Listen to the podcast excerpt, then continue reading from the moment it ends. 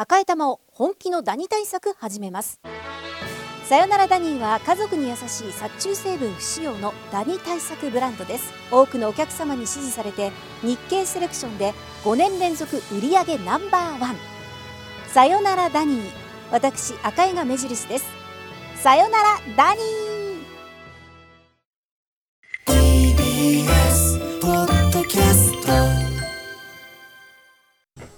時刻は6時30分になりました。8月24日木曜日 TBS ラジオキーステーションにお送りしているアフターシックスジャンクションパーソナリティの私ライムスター歌丸です。そして木曜パートナーうないりさアナウンサー夏休みのため TBS アナウンサーの佐々木舞音です。よいしょ。お願いします。さあここからはカルチャー界の気になる人物動きを紹介するカルチャートーク。今週はこんな企画をお送りしています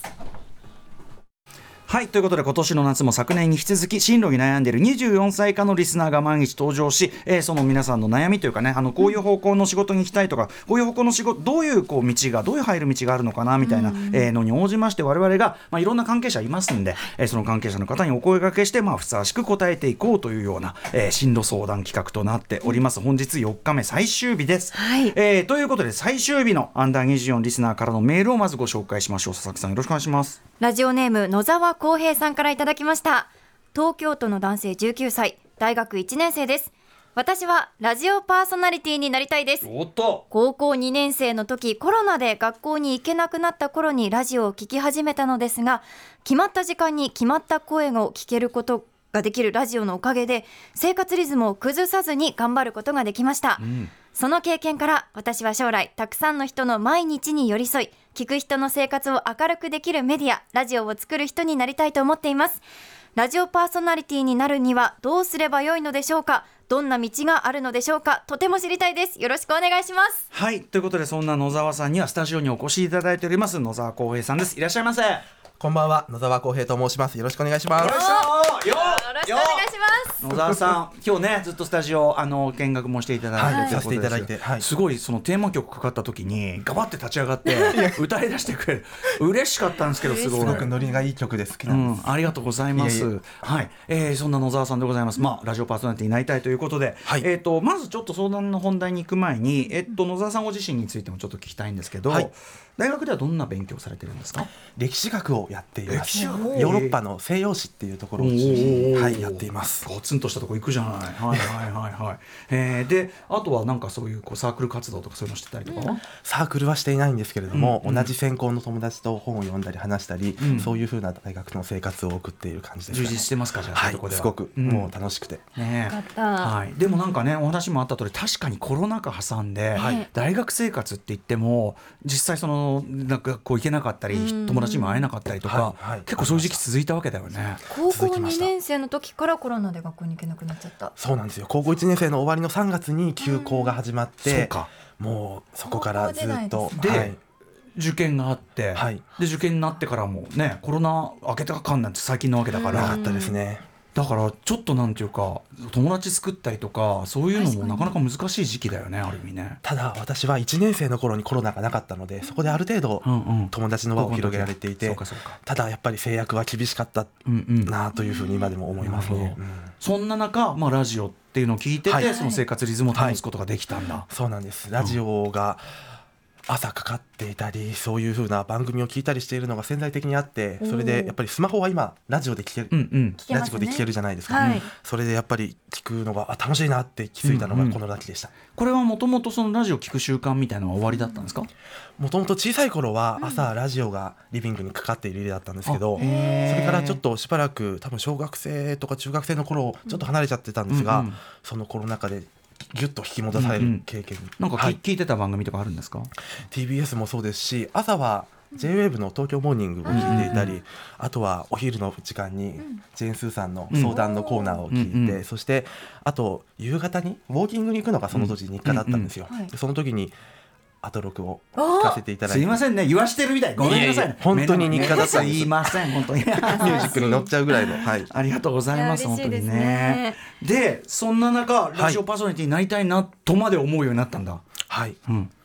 やっぱり私は人と喋ることが好きで、うん、それがなんていうんでしょう仕事になるっていうのとそれから好奇心が旺盛なところもあって、うん。いろんな人と関わりを持てる、うん。そのコミュニケーションが取れるメディアとして、うん。ラジオをすごく魅力的に感じました。嬉しい。というか我々身が引き締まりますよこれ。本当。に私も身が引き締まってす。でにちゃんとすごい話してるしね。聞く人の生活を明るくすることができるメディアって俺たちちょっと大丈夫かなって思う 本当に。ちょっと身が引き締まる思いでございます、はい。そんな野沢さんに、えーねまあ、パーソナリティにどうやったらなれるかという質問をお答えいただく先生を用意してますんで、お知らせの後答えていきましょう。After Six Junction. 生放送でお送りしているアフターシックスジャンクション。今夜の相談者はラジオパーソナリティになりたいという大学1年生野沢光平さんです。よろしくお願いします。よろしくお願いします。ょでも野沢さんねあのねオーバーオールに白い T シャツがすっごい似合っててい めちゃくちゃキュートだしなんかすごいなんかこう会ってると楽しくなる雰囲気とおしゃべりめちゃくちゃ当然うまくていやいや。おーすごいバッチリなんだけどもうすでにしてから感じがいい。う緊張はいどうですか？してます？してますね。やっぱり憧れのうん。場所に来てしまっている感じで、もう夢見心地ですいやいや。でも本当にあのいい感じだと思いますけどすでにね、はい。さあということで、はい、そんな野沢さんねあのラジオパーソナリティになりたいというご相談に答えてくださる方こんな方をお呼びしてあります、えー京都ドーナツクラブ主催でラジオパーソナリティ私もあの番組の方でも大変お世話になっている野村正夫さん通称マチャオさんです。野村正夫さんもしもしどうもリボートですどうも、こんばんは。チャオ。チャオ。どうも、ご無沙汰しております。どうもよろしくお願いします。ということで野村正夫さんこの番組の大変お世話になっておりますが改めてご紹介しておきましょう。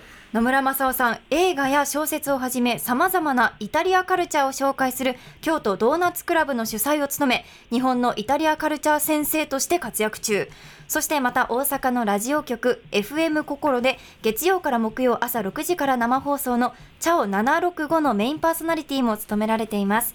番組は月曜日から木曜日の朝6時から11時までの5時間生放送。本当ですよ。すいません。今日もねあの生放送後お疲れのところ申し訳ありません。いえいえ、さっきバッチリ昼寝しましたんで大丈夫です。はいはいはいね。ということでいつもお世話になっている野村正夫さんなんですけども、えっ、と、はいそのラジオパーソナリティね、あのどなたに相談しようかなというと、私自身ももちろんラジオパーソナリティだけど、TBS ラジオって割とこうあのよその何か例えばララップだとか、まあ講談やってたとか、なんかやっててこれ、まあ、お笑い芸人とかそういう人が多いんで、どうしようかなと思った時に野村正夫さんは2008年にオーディションで FM802 のラジオ DJ となった方なので、えっ、ともう本当にラジオパーソナリティになりたくてなったという方なので、あのちょうどいいかなということであの先生として選ばせていただいたわけでございます。はいはい。はい、よろしくお願いいたします。いやー、でも野沢さんもさっきから聞いてたら、本当にうまいっすね、おしゃべりね。ね、いいよね。うん。僕本当だ。もそんな顔同じ同じ年だった頃のこと振り返ったら無理だわ、その喋りとか。ね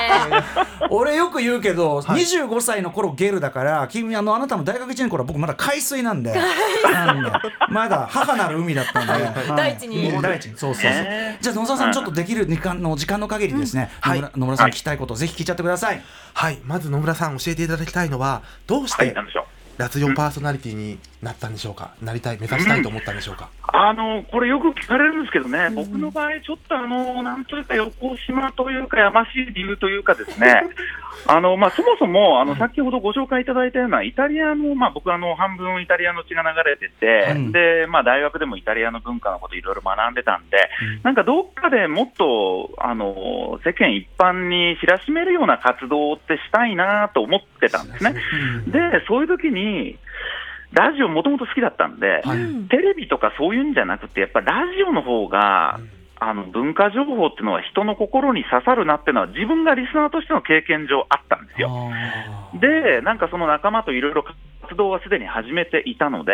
まあなんならじゃあ僕が広告塔になればいいんじゃないかということもあって、で、ラジオのなんか世界に入ってみようかな、なんか映画とか見ててもラジオ DJ 出てくる映画好きで、大体なんか楽しそうだし、深夜とかになんか番組持てたらいいんじゃねぐらいの感じだったんですよね。甘く見ておりました。いやいやいやいや。あそうかじゃあ京都ドーナツクラブ的なそういうこうなんていうのその発信したいことがまずあってそれの手段としてラジオを選んだってことなんですね。そうです。だから言ってみたら、これ自分でメディア持つのが一番早いじゃんって。うんうんうん、それですね。はい。はい。いやなんかすごくなんていうんでしょう行動力があって素晴らしいなって思ったんですけど、実際なろうっていうふうに心に決めてから、どんなアクションを起こされましたか、もうね、あのとにかく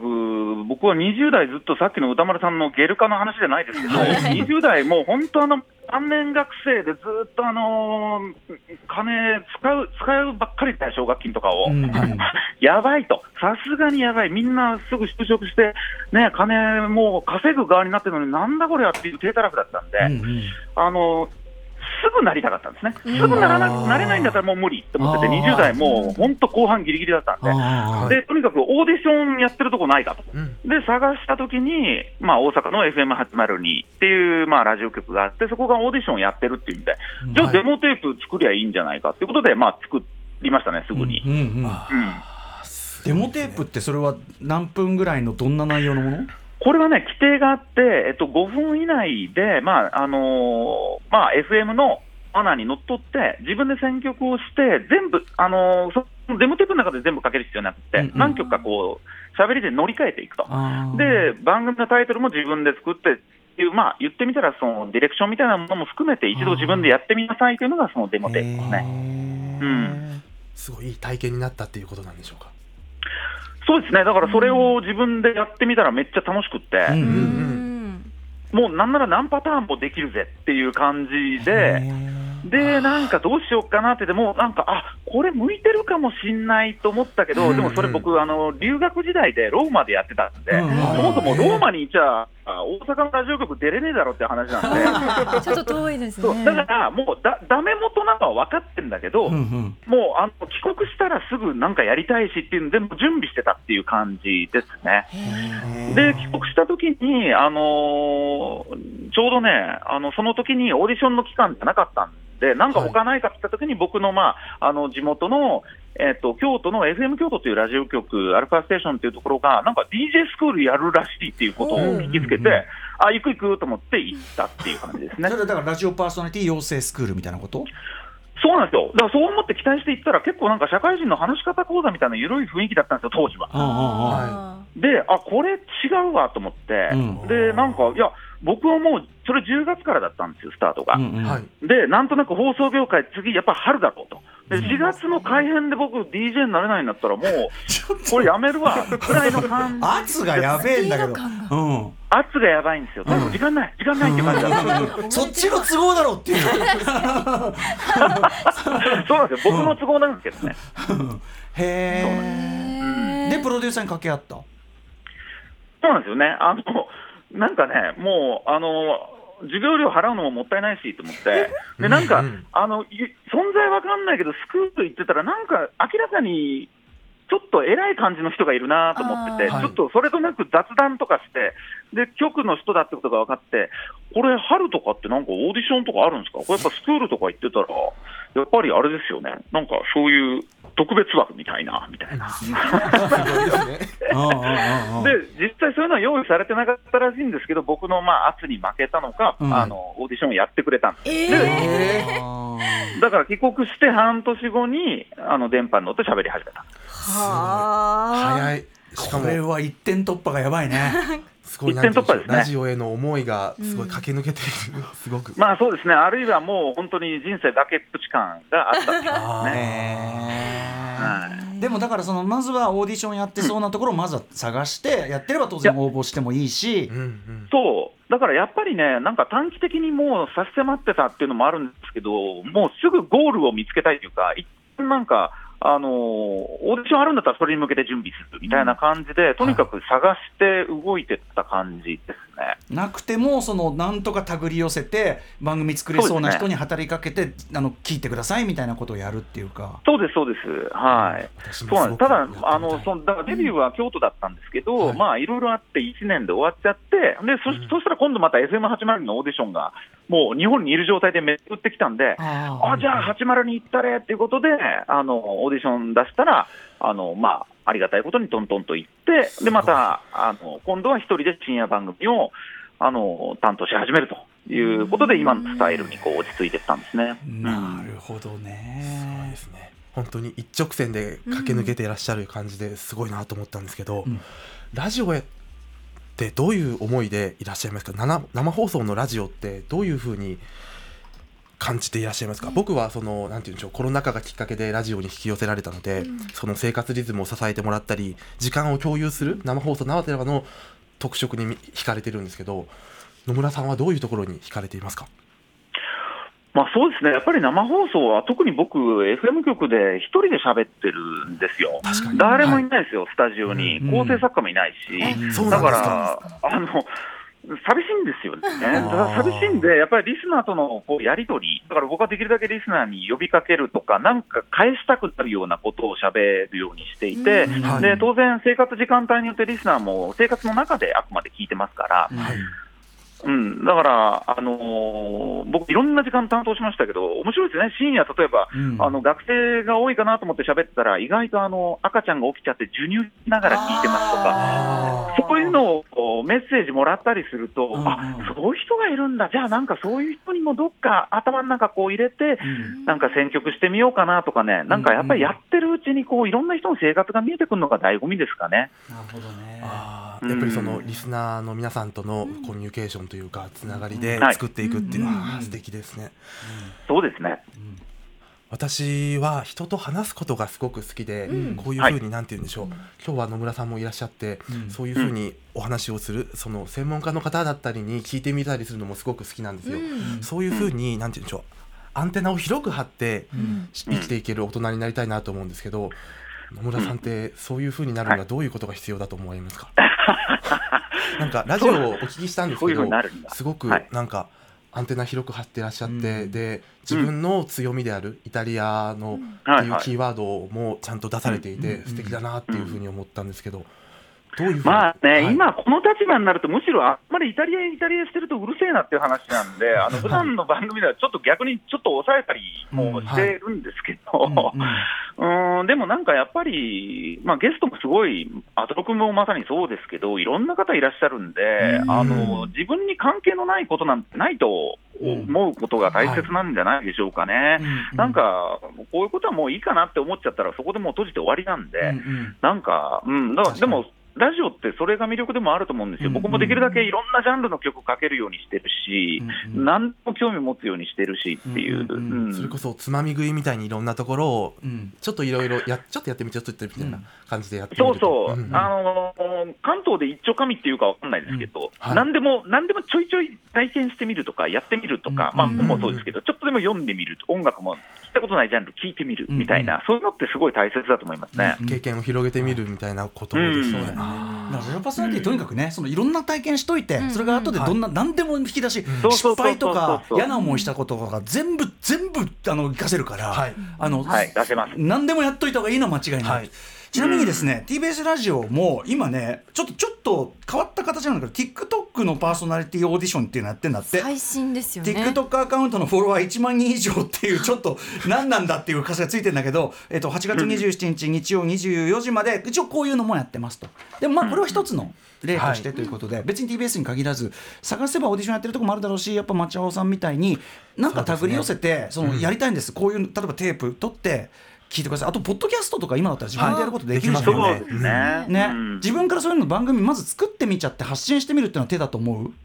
いや、すごく手だと思いますね。はい、うん。あのもう、身内だけでもいいし、恥ずかしかったら、まずは作っちゃうっていう、なんでもそうですけど、やってみるっていうのが大切だと思いますね。うん、うんなんかそういう発信しちゃうってのもいいんじゃない、はいすごくやってみたいなというふうに思いました、向いてます、あなたは？いや絶対向いてますよね、さあ最後じゃちょっとあの町尾からちょっと最後にじゃあぜひあの野沢さんになんていうのかなアドバイスとか、そのパーソナリティになるためのなんかもう一つあれば、お願いします。はい。あそうですね。もうそのラジオパーソナリティとかラジオ DJ っていう肩書きってやっぱ合ってないようなもんだと思ってて、アナウンサーの方は局にまあ入社するっていうのが一番一直線ですけど、できるだけやっぱりいろんな経験をしておくっていう意味で、今ね、もう来年にならなくても、だってまだ僕みたいに20代の後半とかじゃないわけだから、はい、そのなった当時の、はい、一直線に目指さなくても、まだあなたはいろんなことを経験してからでも遅くないと思うし、オーディションとか受けてみて落ちても焦らずに地道に目指してもらっていいと思いますけどね。うんうんでね、虎視眈々とそのなんかその別のことやりながらでもずっとラジオやりたいっていうのをね僕だってねずっとラジオやりたいって念じ続けてたらできるっていう意味でありますからねやっぱね。いや本当そうです、うん、でもしかしたらやってるあのそう思ってるうちにディレクターとかの方に興味いくかもしれないし分かんないですよどうなるか。そうだよね。いろんな関わり方あるからね、うん、もちろん作家さん、狭めない方がいいと思います、うん、ありがとうございます。ありがとうございます。ということでちょっとお時間来てしまったんで、はい、野村正夫さんからぜひ、はい。はい、あの最後にお知らせ事などお願いします。あえっ、ー、とですねあの春にあのダリオ・アルジェントの特集をされてたと思うんですけど、うんうんうんそれ聞きながら僕ずっとダリオ・アルジェントの自伝を訳してたんですよ。マジか。そうなんですよ、ダリオ・アルジェントが初めてまあ書いた自伝がですね、うんうん、あのー、あったんですけど、うんうん、それをイタリア語から直であのフィルムアート社から訳したやつが10月26日に出ます。あ楽しみ。もうすぐだ。ちょっとそはい、そのタイミングでまた町尾さん、話聞かせてください、ぜひ。あぜひぜひ、うんうんうん、はい、であのそれ絡みであの、アルジェント、今、ホラー秘宝祭りっていうイベントが全国回ってて、うん、でアップリンク京都京都なんですけど、あのあさって土曜ですね、オペラ座血の喝采での上映があるんで、その上映後に僕、トークショーやりますんで、まあ、よかったらいらしていただければ、怖いけど、はい、はい、ございます。はい、あのでも、事前楽しみにしてますね、アルジェント。はい。むっちゃ分厚い。10月26日ね。はい。はい。こんな感じでございます。ということで、ちょっと今日はね、あのご相談に乗っていただき、本当にありがとうございました。ありがとうございました。僕なんかで、あの本当にすみません、めちゃくちゃ 面白かったです。俺も知らなかったから。はい。ということで、野村正夫さんでした。ありがとうございました。ありがとうございました。そして、どうもありがとうございました。野沢さんどうですか？役役に立ちそうですか？すごく楽しかったですし、なんて言うんでしょう。その今日の機会。お話いただいたことを参考に、これから自分の夢に向かって頑張っていきたいなというふうに思います。いつか一緒に仕事をしたりすることも楽しみにしております。本当に楽しみです。はい、ということで、はい、本日、えー、ご相談いただいたのは野沢浩平さん、そして、えー、お悩みに答えてくれたのは京都ドーナツクラブ主催ラジオパーソナリティ野村正夫さんでした。お二人ありがとうございました。ありがとうございました。After Six Junction.